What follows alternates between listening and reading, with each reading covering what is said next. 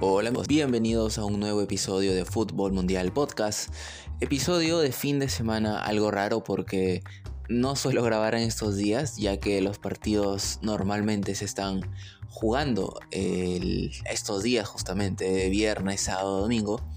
Pero como les contaba en el episodio anterior, ha habido parón de selecciones, parón de fecha FIFA, por lo cual pues el fútbol de clubes se ha detenido y hemos tenido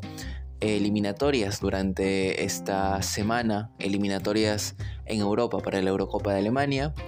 eliminatorias para la Copa Africana de Naciones en África, UEFA eh, Nations, bueno, UEFA no, eh, con Nations League, me estaba confundiendo, la Nations League de, de Norteamérica y eh, sobre todo las eliminatorias sudamericanas que finalmente han vuelto unas eliminatorias algo atípicas esta vez y no me refiero al formato porque el formato sigue siendo el mismo, de hecho la programación de las fechas también, el mismo orden, el mismo fixture,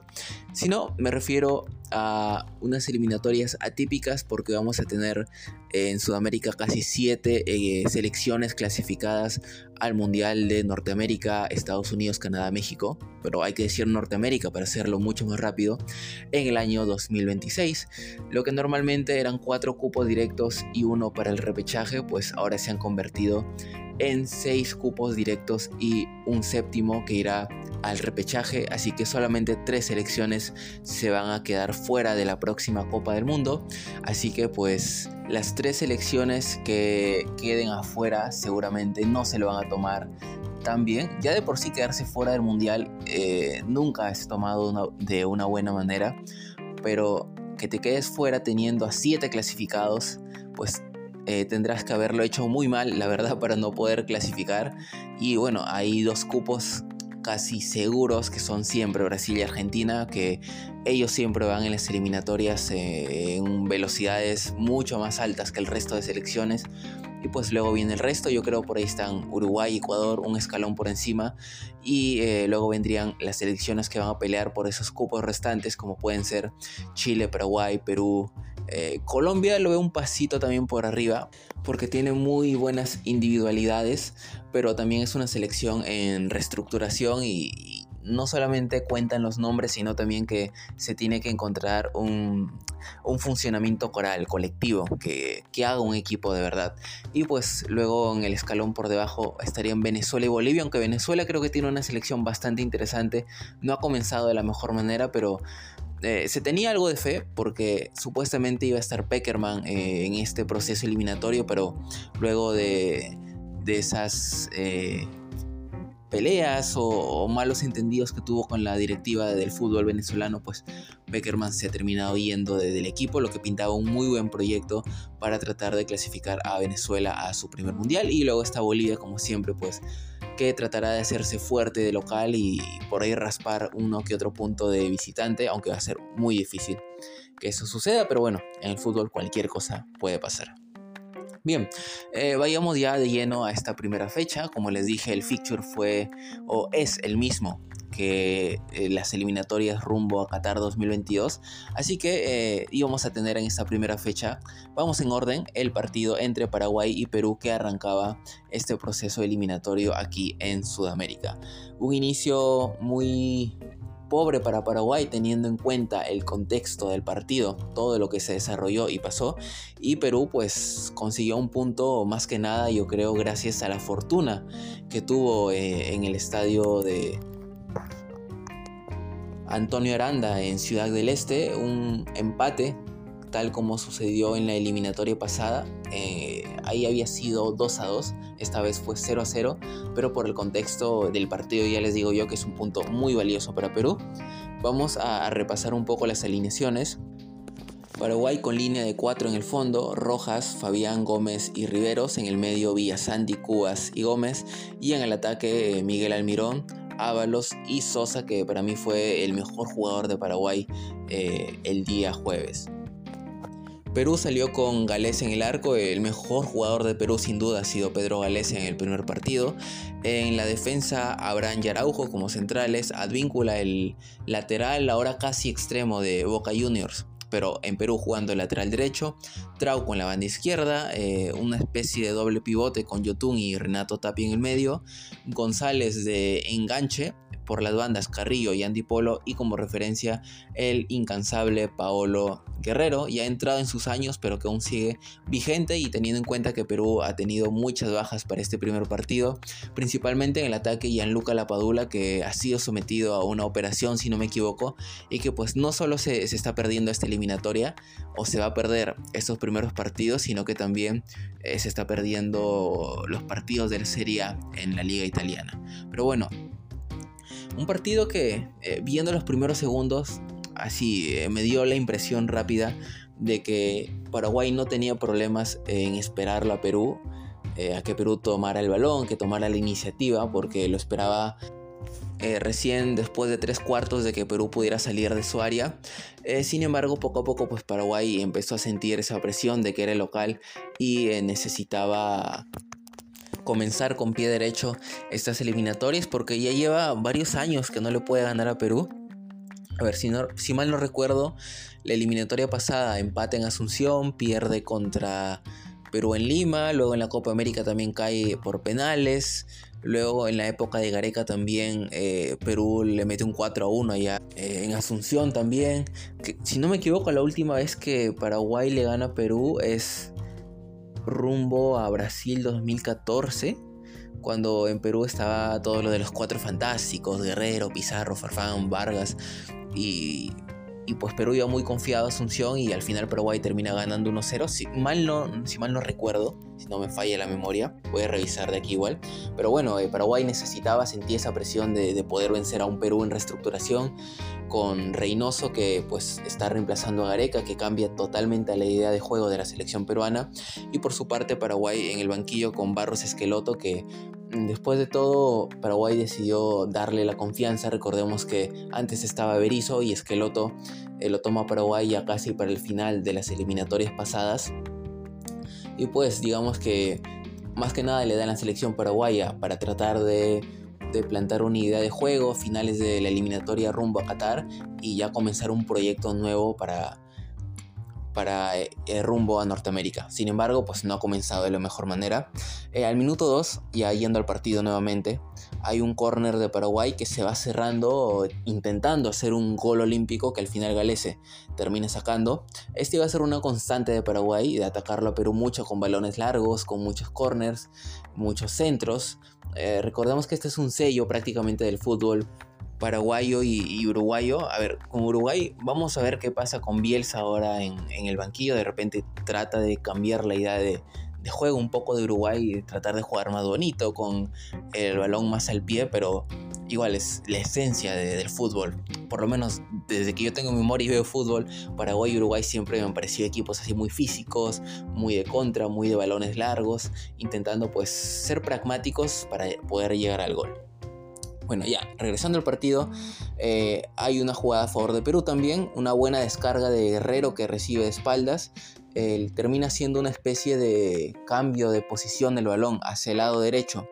Para que llegue a Víncula, mandaba un centro, Christopher González entraba muy bien al área, pero al final eh, Gustavo Gómez lo termina cerrando, termina barriéndose, sacando esa oportunidad porque eh, González llegaba solo para meter el balón en el arco, sin embargo el eh, capitán paraguayo terminaba cerrando muy bien e impidiendo esa llegada de Perú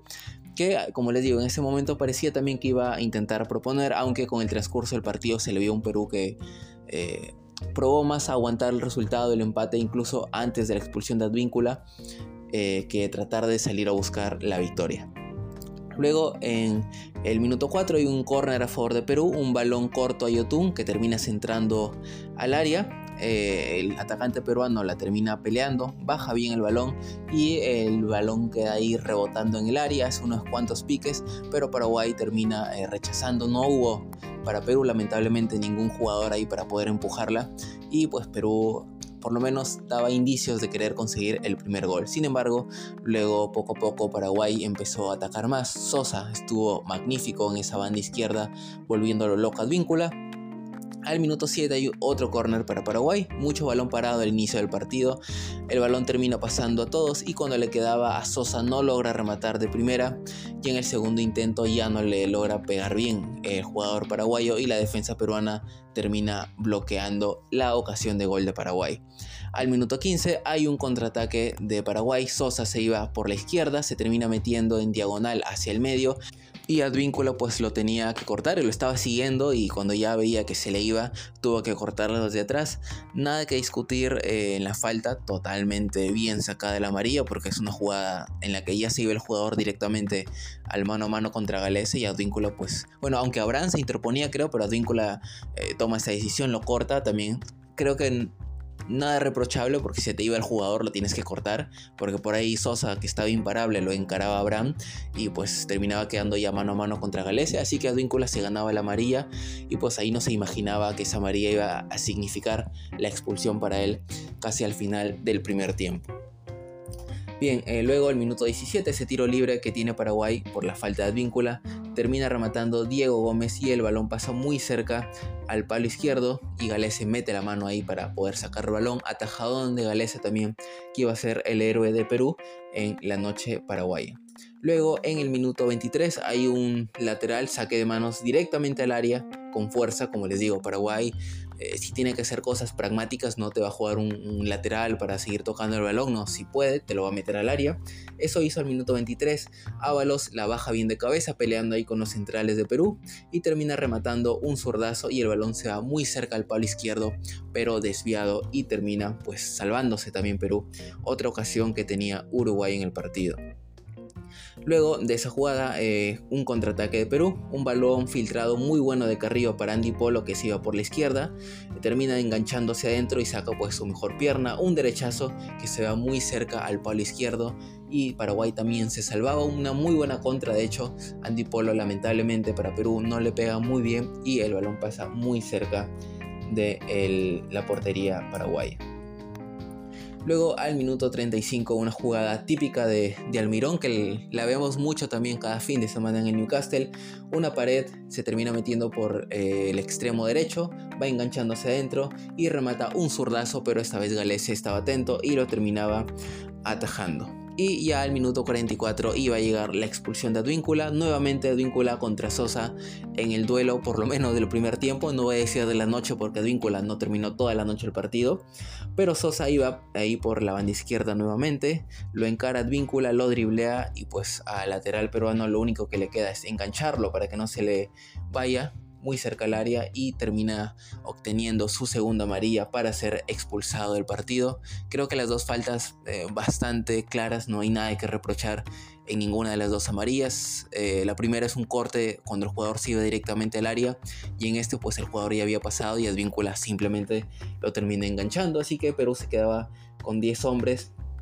y de esta manera, pues, si ya de por sí la idea era, aguantar el resultado y tratar de jugar de contraataque, ahora esta idea se iba a plasmar mucho más clara en el segundo tiempo.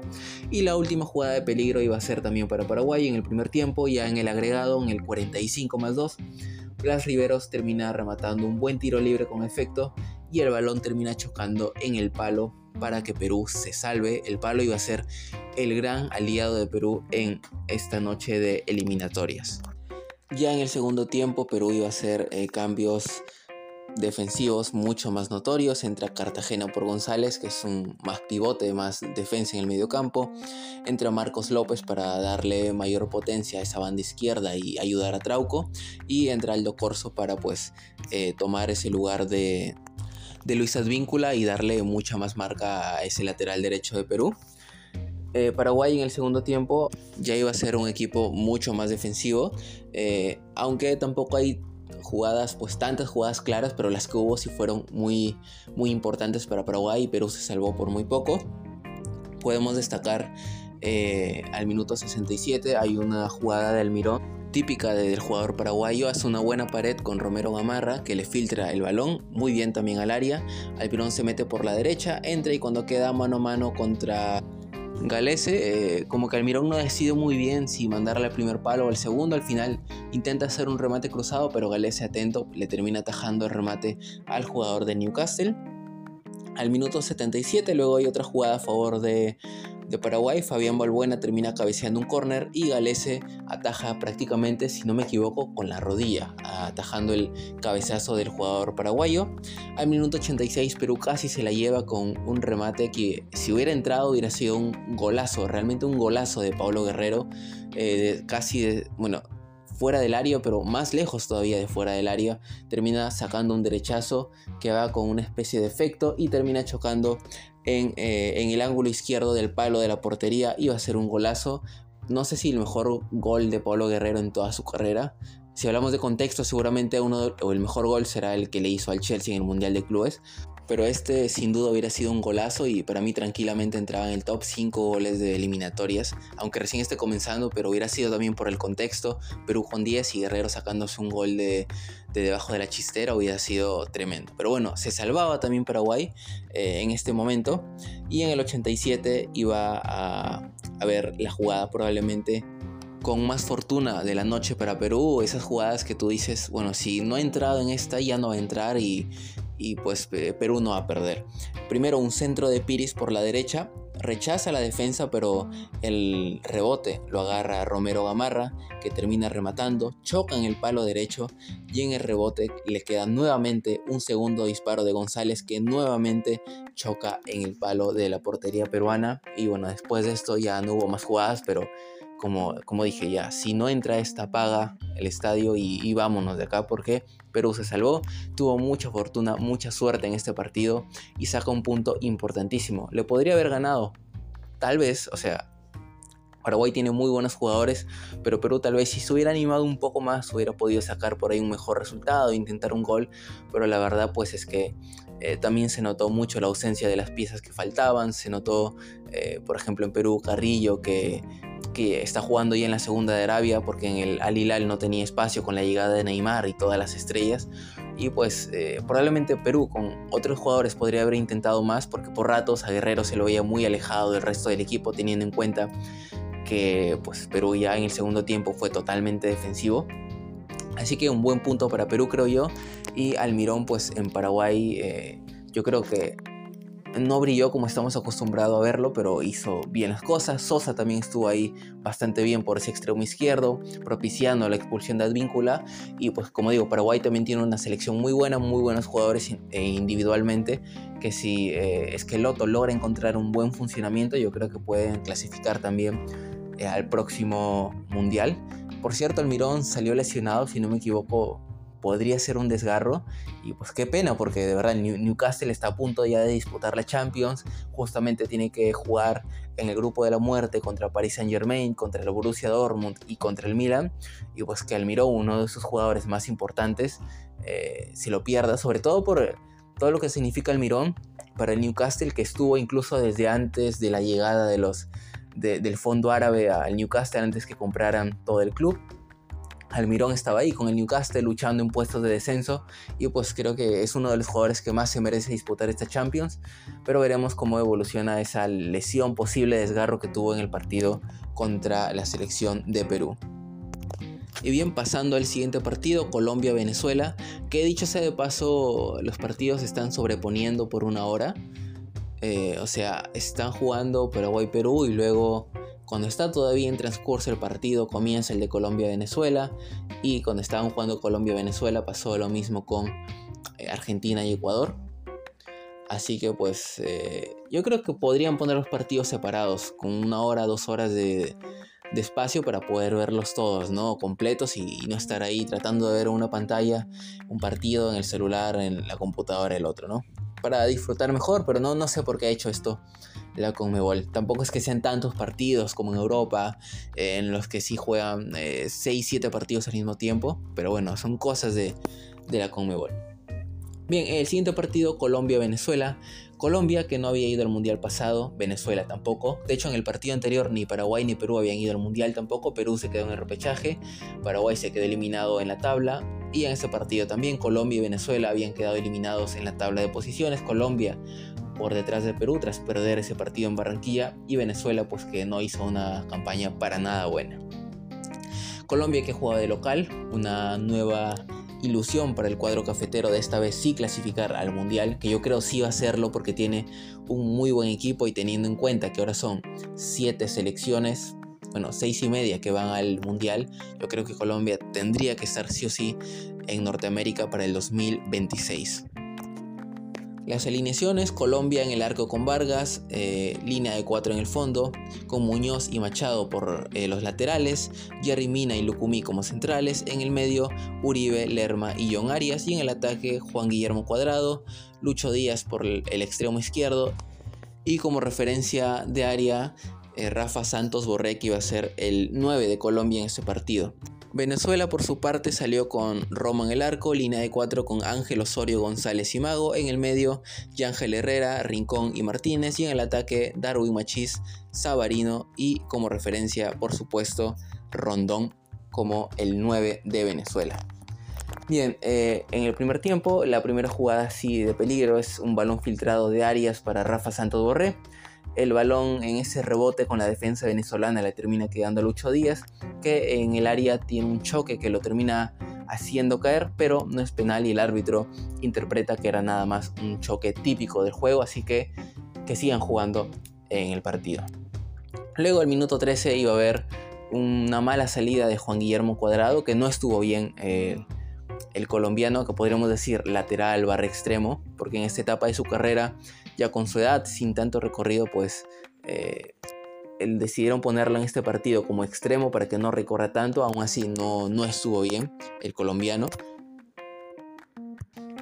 Bueno, la jugada, eh, como les decía, un error de Juan Guillermo Cuadrado en, en el pase tratando de salir. El balón lo toma Sabarino que intenta sorprender al portero Vargas, pero el balón se termina yendo por arriba. Intentó pegarle de lejos aprovechando que Vargas había salido de la portería, pero pues no calculó bien y el balón se termina yendo por arriba del travesaño.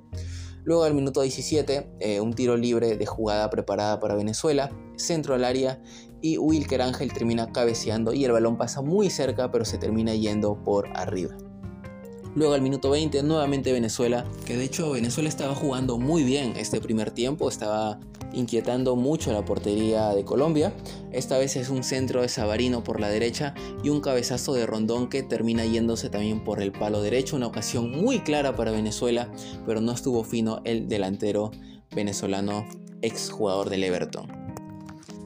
Luego, eh, al minuto 24, iba a haber un gol anulado eh, para Colombia Lucho Díaz por la izquierda es una muy buena pared con Santos Borré que eh, hace que Lucho Díaz se termine eh, metiendo al área, termina rematando cruzado al palo eh, derecho, bueno, izquierdo del portero, él entraba por la izquierda y el balón pues termina entrando, pero ya estaba en posición adelantada cuando recibía esa pared de Santos Borré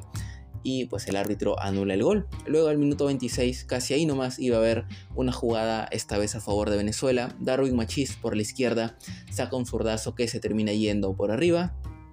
Luego al minuto 37, una jugada para mí bastante polémica, un empujón de Yángel Herrera al Lerma en el área y el árbitro no cobra penal. Yo recuerdo una jugada en el Mundial parecida entre Inglaterra y Francia, si no me equivoco, cuando termina empujando, no recuerdo los jugadores, pero es en el partido de cuartos de final, donde el inglés termina empujando al jugador de Francia y el árbitro cobra penal porque el jugador de Francia ni siquiera tenía el balón y va a chocarlo, lo termina tumbando y el árbitro cobra penal. En esta ocasión, el empujón de, de, de Ángel Herrera, el, mediocampista del Girona, me parece bastante claro contra el Lerma, pero que el árbitro no haya cobrado me parece muy raro, la verdad. Para mí sí era penal. En fin, luego eh, al minuto 47 iba a haber otra jugada a favor de Colombia. Este, este era el tiempo agregado ya, el 45 más 2. Eh, Lucho Díaz nuevamente para mí eh, el más incisivo de Colombia por nivel individual, por regate, por intentarlo solo al menos. Se termina yendo por la izquierda, se va metiendo hacia el medio, cortando a la diagonal hacia su derecha. Deja para Mateo Zuribe, que termina rematando, ataja a Romo ese primer remate y en el rebote no termina pegando bien el jugador colombiano y la defensa venezolana bloquea para que el partido fuera al descanso con un empate 0 a 0. El primer tiempo había tenido a Venezuela peleándole muy bien el partido a Colombia. Colombia eh, parecía que era una extensión de la eliminatoria pasada, intentando generar pero no con claridad, costándole mucho generar ocasiones claras, quedar mano a mano, remates que pasen cerca, le costaba mucho a Colombia y pues cierta preocupación en el público colombiano en ese momento porque no parecía haber mejoras con respecto a la eliminatoria pasada, pero todas esas dudas, todos esos miedos se iban a disipar nada más comenzar el segundo tiempo, porque al salir nada más al minuto iba a llegar el gol de Colombia, una buena conducción de Carrascal que se la termina pasando Arias, Arias centra desde la derecha y un buen cabezazo cruzado de Rafa Santos Borré al palo izquierdo de la portería venezolana para marcar el primer y único gol de este partido. Y justamente Carrascal, que participó en la jugada del gol, la generó. Eh, había ingresado por Cuadrado en el segundo tiempo, para mí bastante bien porque Cuadrado no estaba en su mejor noche en ese momento y Carrascal entró eh, con mucha autoridad, empezó a conducir bien el balón, se asoció mucho y Colombia gracias a eso empezó a generar también por la banda derecha, ya no dependía solo de una genialidad o una individualidad de Lucho Díaz por la izquierda, sino que también tuvo ya mucha más amplitud en el campo. 1-0. Eh, Colombia iba a llevarse la victoria con este resultado. Otras jugadas de peligro, al 55, una pared con Carrascal, eh, Lucho Díaz que entraba nuevamente al área, remataba el primer palo pero atajaba muy bien el portero. Eh, Venezuela ya jugado obviamente para intentar conseguir el empate, dejaba muchos espacios atrás y Colombia con Luis Díaz generaba muchos contraataques. Al 64 un centro de áreas de derecha a izquierda, Carrascal llegaba para rematar un derechazo que se iba cerca también al palo pero desviado. Luego al 67 otra jugada, Lucho Díaz se saca por la izquierda Osorio, lo deja ahí tirado, entra al área y tenía como dos jugadores colombianos para pasarla al medio, para centrarla y que simplemente la empujen, pero decide hacerla más difícil, la pica por arriba y el balón se termina yendo. Una oportunidad muy clara para Colombia, para mí este era el 2 a 0 cantado, pero pues decide mal en esta ocasión Lucho Díaz. Luego por ahí alguna otra ocasión de Venezuela, la más clara clara entre comillas, Joseph Martínez, un remate suave que controla bien el portero Vargas. Luego al 85 Luis Díaz nuevamente se notaba mucho que quería su gol el extremo de Liverpool. Engancha por la izquierda, se mete al centro y saca un derechazo que se termina yendo fuera. Luego al 90 un centro de Muñoz por la derecha y un cabezazo de Durán que se termina yendo por arriba. Y al 91 casi Colombia consigue el segundo también, un buen pase filtrado para Durán por la derecha que se iba solo en el contraataque, remata el primer palo y Romo ataja a favor de Venezuela. El partido quedó 1-0, un comienzo tal vez no como se esperaba para Colombia. Eh, esperábamos que tuviera más autoridad, que marcara más goles. Le costó bastante, Venezuela le generó también mucho peligro, pero al final, después de todo lo que importa, son los tres puntos que se termina llevando en esta ocasión el cuadro cafetero y Venezuela en sus ansias de clasificar a su primer mundial no comienza de la mejor manera. Y bien, eh, ahora en el siguiente partido voy a tratar de hacerlo un poco más rápido para que no se haga muy largo el episodio.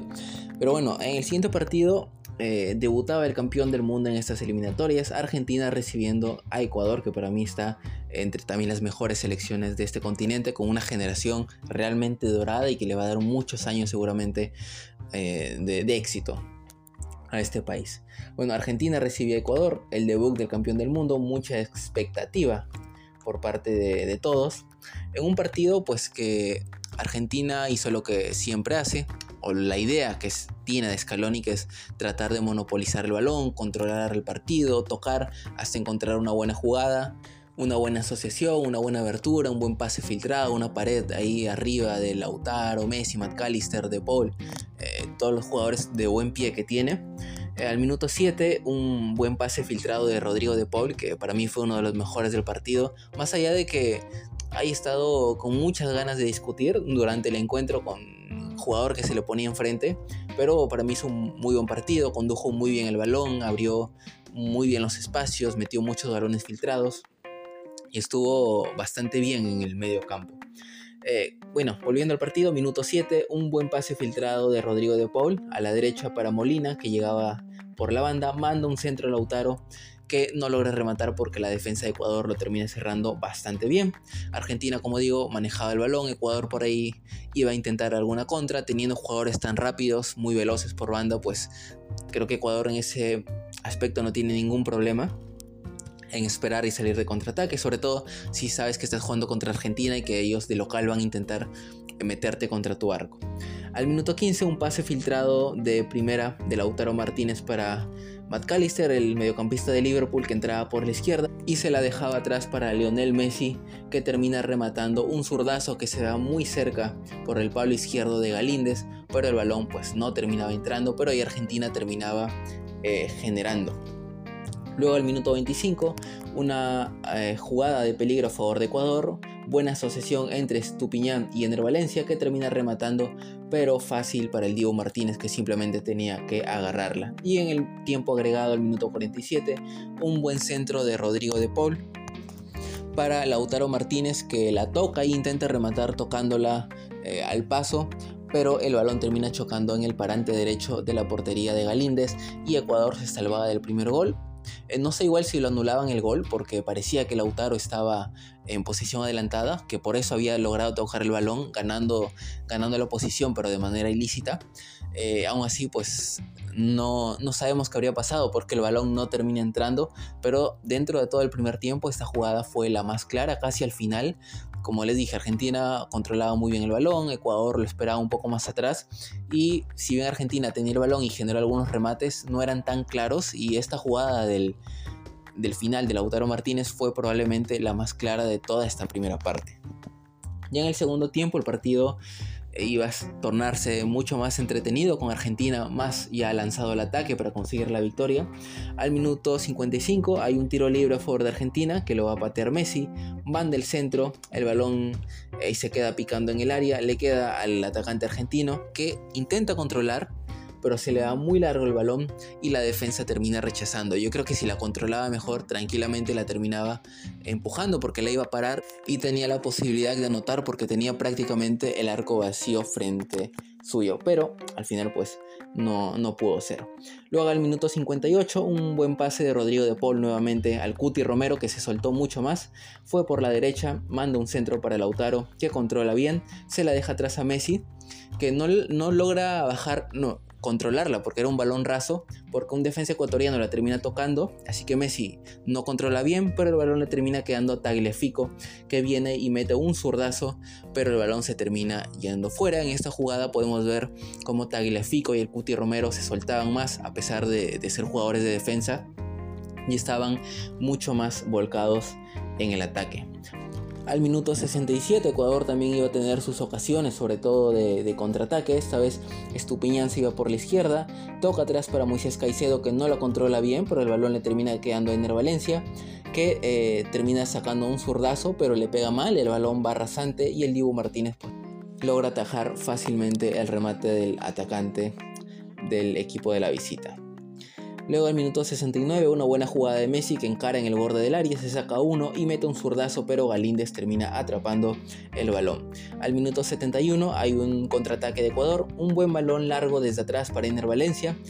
que entra al área por el lado izquierdo, se la deja a Kevin Rodríguez que no puede rematar bien porque Tagliafico lo venía apurando. No lo bloquea, pero eh, Kevin Rodríguez en ese apuro de intentar sacar rápido el disparo porque le venía Tagliafico, pues no le pega bien, pero fue una jugada bastante clara porque la libertad con la que entra Ener Valencia por la izquierda es muy, muy,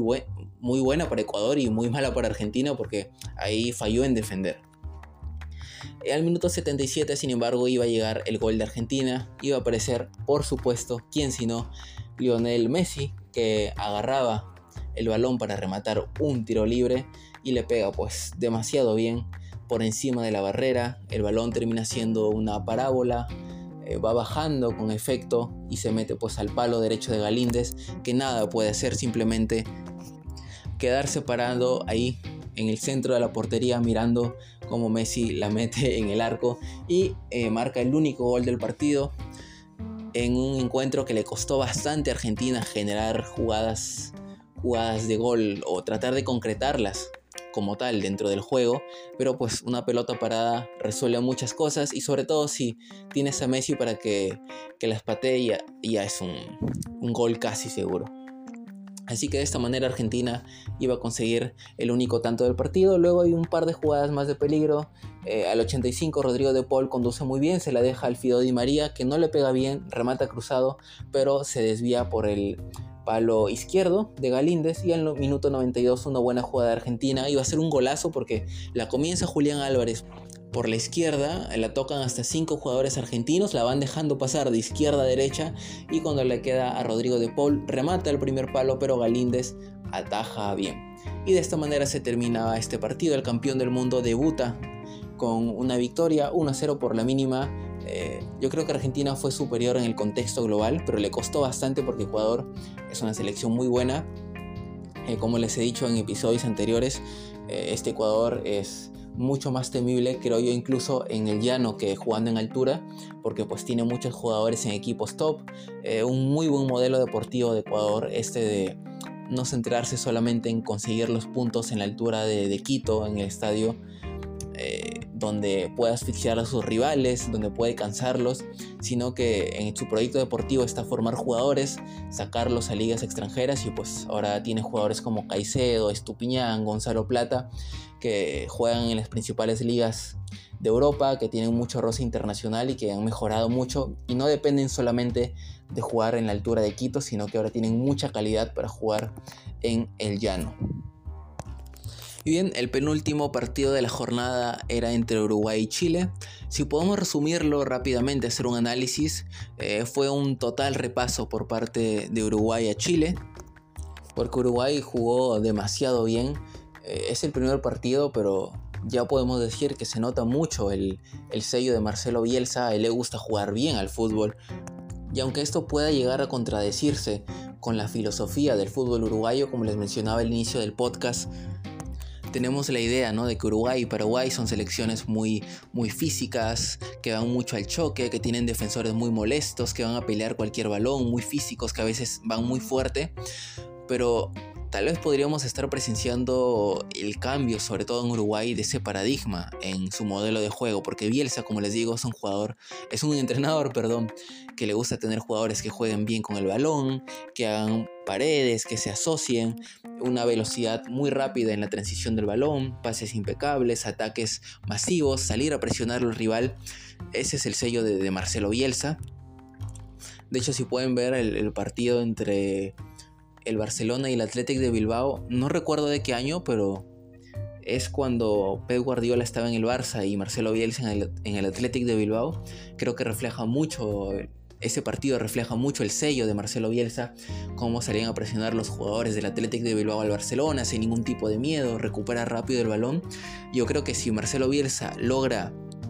imponer este juego en Uruguay, Uruguay va a ser una selección que pues puede dar la sorpresa en el próximo mundial porque yo creo que va a clasificar. Sobre todo teniendo jugadores como Fede Valverde, Betancourt, Darwin Núñez, que van muy bien, Pelistri, eh, al juego físico, eh, sobre todo Valverde, que es un sello de ese juego, es un avión totalmente en el medio campo.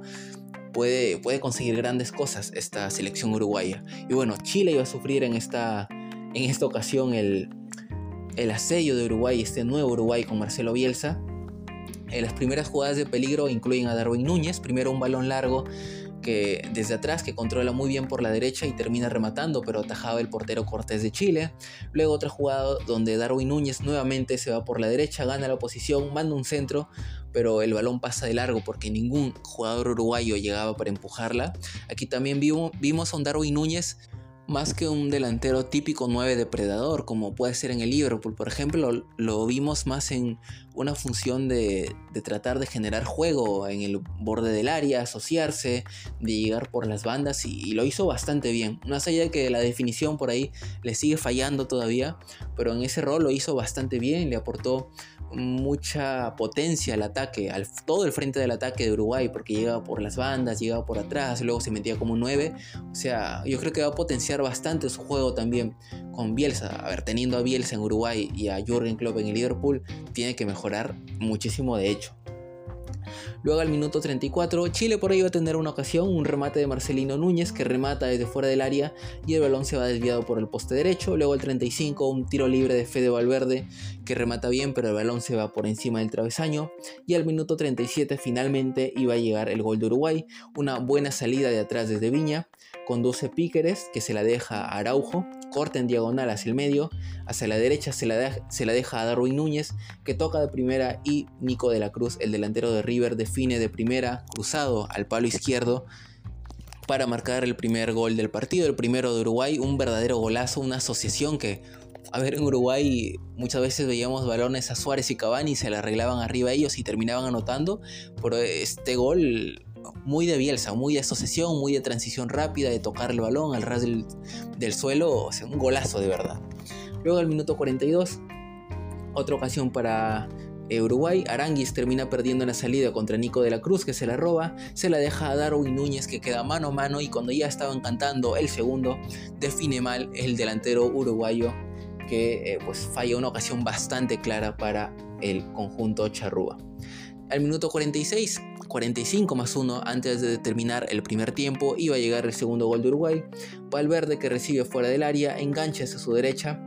y pues termina rematando cruzado al palo derecho, un balón casi rasante, imposible para el portero, muy bien colocado, se nota ahí las clases de, de remate que tienen el Real Madrid con jugadores tan buenos. Y pues esta vez no le metió tanta potencia, sino que la colocó mucho más y pues eh, el halcón Valverde termina marcando el 2 a 0 para que el partido pues se fuera al descanso con esta victoria parcial de Uruguay, totalmente justa porque había sido amplio dominador del encuentro. Ya en el segundo tiempo iba a llegar el tercer gol de Uruguay al minuto 71, un contraataque de Uruguay, conduce Darwin Núñez bien, se la deja a Valverde por la banda izquierda que centra para Nico de la Cruz que simplemente tiene que llegar y empujarla para marcar el 3 a 0 en el partido y estar goleando a Chile pues de manera totalmente justa porque Uruguay era ampliamente superior. Y el descuento de Chile iba a llegar al minuto 74 un centro de Núñez un cabezazo de Valdés que choca en el palo y el rebote lo termina metiendo Arturo Vidal que simplemente pues marcaba un gol para decorar el marcador aunque al final de la eliminatoria sabemos que los goles a favor y goles en contra sirven mucho sobre todo cuando quedas empatado en puntos de esta manera, Uruguay se llevó una victoria totalmente justa, un Uruguay con un muy buen juego, muy buena asociación, muy buen colectivo, muy buen juego coral para poder marcar estos tres goles y demostrar pues de que la idea de Bielsa está haciendo efecto en la selección uruguaya.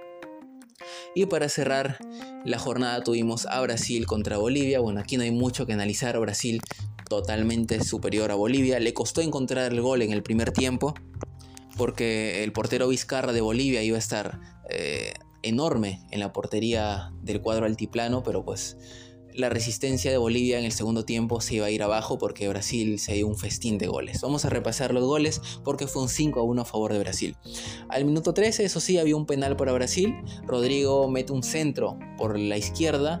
y eh, Jusino o Yusino se termina barriendo y ahí termina tocando con la mano, obviamente sin querer, pero termina bloqueando ese centro. Penal para Brasil, Neymar lo patea y lo iba a terminar fallando. Neymar quiere mandar el penal al, lado derecho, pero no la coloca bien. Vizcarra adivina a dónde iba el balón y pues lo termina atajando porque eh, la pelota no iba ni mucho menos esquinada. Neymar no le pega bien en esa ocasión y pues el portero de Bolivia le termina atajando el penal a Neymar. Sin embargo, Brasil sí iba a conseguir al menos un gol en la primera mitad. Danilo recibe un muy buen balón en el área, termina rematando, ataja a Vizcarra en primera instancia, por el rebote le queda a Rodrigo que aparece ahí como 9 y la empuja en el arco para poner el partido 1 a 0.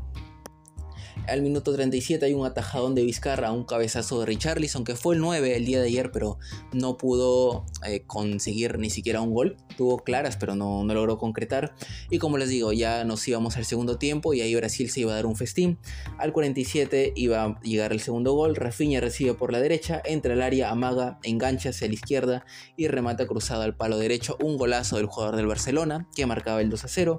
Al 52 iba a haber eh, el tercer gol de Brasil un pase filtrado eh, de Bruno Guimaraes para Rodrigo que entraba al área eh, y termina rematando al primer palo. Golazo de Brasil, 3 a 0, ya goleaba Bolivia y había sido superior y ahora lo reflejaba en, el marcador, como esperábamos, una goleada por parte del cuadro brasileño. Eh, doblete de Rodrigo también en el partido. Al minuto 61 iba a haber el cuarto gol de Brasil. Rafinha manda a un centro al área. Rodrigo la pierde, le hace una falta que era penal. Pero el árbitro decide dar ley de ventaja. Llega a Neymar desde atrás y el balón que quedaba ahí lo termina rematando para poner el partido 4-0 y eh, iba a llegar el descuento de Bolivia, un pase largo para Abreu desde atrás, que casi la agarra desde la media cancha, entra por el lado derecho y remata el primer palo arriba de Ederson, imposible para el portero brasileño que se ve totalmente sorprendido y pues el eh, jugador boliviano que marca un gol que servía más que nada para decorar el marcador, que no es un resultado tan abultado, pero pues Brasil no se iba a quedar ahí e iba a marcar el quinto gol ya en tiempo de descuento. Al minuto 92, un centro de Rafinha al medio y llegaba Neymar para rematar de primera al palo derecho y poner de esta manera el 5 a 1 a favor de la selección brasileña. Y de esta manera cierra la primera fecha de las eliminatorias en Conmebol rumbo al Mundial de Norteamérica 2026. Eh, buenos partidos, partidos bastante interesantes, muy luchados que demuestran que la eliminatoria va a seguir siendo difícil, solamente que ahora vamos a tener a 7 equipos clasificados. Y bueno, la siguiente jornada se juega el día martes 12 de septiembre. Vamos a tener el primer partido entre Bolivia y Argentina en la altura de, La Paz. Veremos cómo, plantea Scaloni este partido en una plaza muy difícil por el tema de la altura justamente. Luego, una hora después, comienza el partido entre Ecuador y Uruguay, en la altura de Quito también. Luego, una hora después, está el partido entre Venezuela y Paraguay. Dos horas y media después, juegan Chile recibiendo a Colombia. Y finalmente, el partido que cierra la jornada número 2 y de esta fecha FIFA es el encuentro en Lima entre Perú y la selección de Brasil. Y bien amigos, por mi parte yo me despido. Esto ha sido todo por el episodio del día de hoy. Ya saben que si les gustó nos pueden encontrar como Fútbol Mundial en las plataformas de podcast como Spotify, Spotify for Podcasters, Google Podcast, Breaker, Radio Public y Pocket Cast. También en YouTube nos encuentran como Fútbol Mundial Podcast y en nuestras redes sociales también estamos como Fútbol Mundial Podcast en Instagram, Facebook y TikTok. Soy Javier Salinas, me despido, muchas gracias por haber escuchado este episodio y nos vemos en el siguiente. Adiós.